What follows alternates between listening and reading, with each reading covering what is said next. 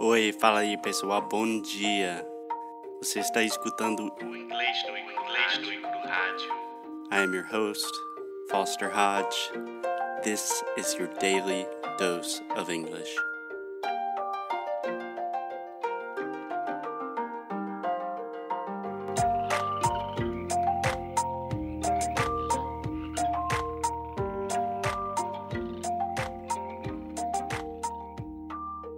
Hello, hello, hey Alexa, how are you? Happy Thursday night. Happy Thursday night. So, just to give everyone a heads up, we are outside drinking wine on our porch, and we thought it was a good time to record podcasts. So, there'll probably be a little bit of extra wind, noise, goats, dogs, but maybe that will just N- add oh, to the, the, dogs are sleeping. That's why we are outside God, in the I hope home. they stay sleeping. tá, Alex, posso falar alguma coisa em português primeiro? Only if you say it right. Posso falar uma coisa? Posso falar uma coisa em português, Aham. primeiramente? Recentemente, eu estou lendo, escutando, eh, pesquisando muita coisa sobre a felicidade. E, na verdade, é porque, eh, sei lá, eu sofro muito com ansiedade, com depressão, as coisas que todo mundo sofre. Sofre. Sofrem. E estou falando isso em português porque não quero que minha mãe escute. Meu pai vai escutar. Mas o seu pai já sabe. Mas é uma coisa normal. Todo mundo Sim. sofre dessas coisas.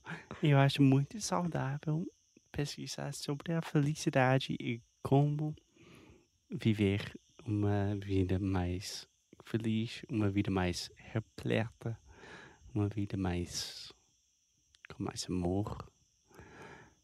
Uma vida mais completa. Yeah. So anyway, today I wanted to talk about happiness and specifically I listened to an episode of Freakonomics Radio, which is one of the episodes that we recommended in our top 10 business podcast. But recently they had an episode called How to Be Happy. And they talked about this thing called the World Happiness Report. And it is this incredible document that I did not know about that every year, essentially, they release a book about happiness in the world, about the happiest countries in the world, why they're happy, what is making countries unhappy, and how to be happier. They measure this shit, and it's incredible, and it's awesome. And I want to talk about it with you. Okay? Ok. So, first, Alexia, a personal question. What do you think personally, for you, what does it mean to be happy? this is a very it's not an an easy question at all because I mean right now I'm really happy. I'm in a country that I always wanted to visit. I am in an amazing house. I'm working with what I love, but my dad is not with me, so I'm not completely happy. Yeah, I think it's a, that is a perfect answer. Yeah. It doesn't have to be a deep and No. like profound answer. I think you can I think that happiness into simple things. Nowadays, if you work with what you love and really believing, believe in, uh, Believe in it. in it, Yeah. you are more than halfway to be really, really happy. Yeah. So I have some opinions about that. But obviously, not everyone can work with what they love. Yeah. So let's talk about the World Happiness Report. So Alexia, can you can you guess what do you think are the happiest countries in the world? Well, I read about Denmark a lot. Yeah, Denmark is always up there. Yes, because most of all, most of of it because I was listening to um episode on Beautiful Anonymous about Denmark And Beautiful Anonymous, Chris Gethard. If you guys still are not listening to Beautiful Anonymous, Beautiful Stories from Anonymous People by so Chris cool. Gethard, you are missing out. It's so cool. And your English will be so much, much better with all new vocabulary. I mean, it's amazing. Can I give one hint? Just because so many people are asking. At the end of all our podcasts, we always say, keep up the good fight and lose well. I don't want to divulge too much information, but lose well is a phrase that comes directly from Chris Gethard, who is our favorite comedian, author. He is a very important character in Alexia and in our life. hmm We love the idea of lose well, and it's something we will explain One day, maybe. one day when we feel more comfortable. the amount of questions that I get on Instagram because of this every day is amazing. Eh, Everything in its appropriate time. okay, so I read a lot about Denmark, and I think it's one of the most happiest countries in the world. It's one of the happiest. You don't need most Happiest. happiest. Country in the world. Am I right? So you would say Denmark is one of the happiest countries in the world. Yeah. So if you're saying most, you are saying the most happy, which one would use the, the adjective, right? If you're going to say more happy, then you could say Denmark is more happy than Finland, for Ah. example. Which is not true because in the 2018 World Happiness Report, Finland is actually numero uno. It's it's so crazy because I don't know anyone who visit visited Visited.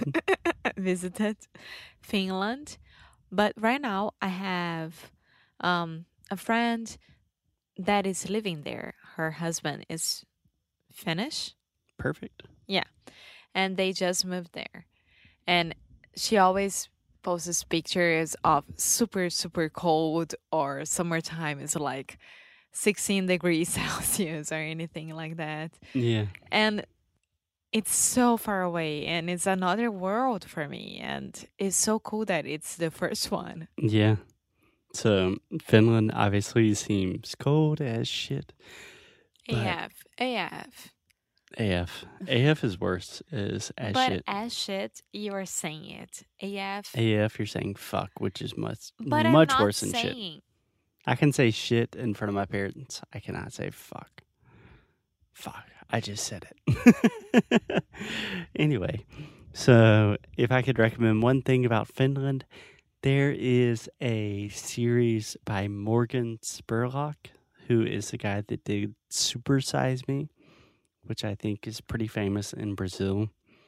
And he has a show that is called Inside Man, if I'm not mistaken and he has one show about education. And Finland, in terms of education, is always number one. And he goes deep into the educational system in Finland. And me, as a teacher, and everyone as a citizen, should watch what the Finnish people are doing with their educational system. Cool. Beautiful. They don't have homework. It's awesome. um so the second one is Norway, right? Yeah. Noruega is the second one. Yeah. So, Alexa, just let me say the top five. So we have Finland, Norway, Denmark, Iceland, Yay. Oh, wait, you wanna go to Iceland. Yeah, me too. So these are all very um, Scandinavian countries, Northern European countries. Do you have any idea where you would put the U.S. or Brazil? In? well, people say that Brazilians are really happy. Um, and we are. We are very, very nice people and we are always happy even though a lot of shit is going on with our country. But I have no idea. No idea at all. Yeah. So The rank? No idea. yeah, we say in the ranking. In the ranking? In the ranking? No idea. So, according to the World Happiness Report, The US is 18th and Brazil is 28th, which I think both are pretty shocking From from how many? Do you know? from almost 200. So they do almost all the countries in the world. Brazil's in top thirty, you guys. So cool. Not too bad, but at the same time, everyone says Brazilians are so happy. They love to party. They love the uh, Brazilians. They're such good people, you know. 28th, not so good compared to like Switzerland. When I think of Switzerland, I don't think of like super happy people, you know. And when I think of the United States, I don't think of 18th in the world. Come on. But how do do they measure? That is a great question, and we have exactly how they do that. So, first, they have six measurements. The first is GDP per capita. Do you know what that is? Mm, the amount of money. So, GDP is gross domestic product. That is how much money the country is making per year. Per capita means per person. Yeah. So, that means how much money each person in the country makes per year. Well, Brazil should be really in the Not doing too, not doing so hot in that aspect. Secondly, they have social support. That is more with community, like how things are. Are you isolated? Are you lonely? Do you have uh, access to community? Those type of things. okay. Brazil a little bit better. Maybe the U.S. not doing so well. I think that Brazil do pretty well on this. Brazil does. Does Yeah. Third, health and life expectancy. So we you know are pretty crazy? good with that as well. Yeah, you know what's crazy is uh, the U.S. does really shitty with life expectancy. Really? Americans do not live as like compared to like Italians or Japanese, Portuguese. Portuguese, almost anyone. Americans die young, messed up. Yeah. Okay, the next one: freedom to make life choices. This is a little bit more ambiguous, but It depends what is freedom for each person and I don't know. Like which type of choices? uh, when I think about freedom to make life choices, that means can you do what you want? You know, imagine if you're in a very poor country and you have two options you can be a farmer or you can be a plumber. That's not much freedom. Imagine if you're born in Finland and you can be a farmer, you can be a plumber, you can be an architect, you can be an Wow. interior designer, you can be a painter, you can be whatever the hell you want. Yeah, but take for as an example, um, Portugal. Portugal. We were talking about it with the owners of the house, and they said to us that both of their kids they had to move from Portugal because here, um, young people they don't have good opportunities as old people because it's not like a young country at all. That's actually a perfect example. So, right now, the house that we're staying at, their children, one of them is a fitness coach in the US, the other is a biologist in Canada. And if they were in Portugal, what would they be doing? Probably They could be doing what they want, but will be very, very horrible as making a lot like money. money. Yeah. Last and probably most important little pillar of happiness is perception of corruption. So this is actually where Brazil scored the highest. So perception of corruption. muito bem o que tá acontecendo. That's interesting though that your happiness is involved with how much corruption you think is happening in society. this is, we should be in the first one. Uh, you guys are not. There are actually a lot of African countries, um, yeah. but it's like Somalia, Sierra Leone. There's a lot of. You have a couple of countries in front of you, Yay! but you're up there. And the U.S. actually is, is getting more and more up there. Yeah. Yeah. So, in general, what is this World Happiness Report? First of all, I recommend that everyone read this. It's fascinating. And just a quick point is that this year, the World Happiness Report focuses almost exclusively on migration. That there are so many people moving from different countries, there's so many migrants, there's so many refugees, and how that affects happiness. And it's fascinating. You should read it. If you want to be a good global citizen, you should read it. Okay, I'm gonna read it. Any last words? Um, keep on with the good job, Brazil. Let's do it. Let's get on the top 10 one day. Let's do it. We are happy people. we should be a happy country.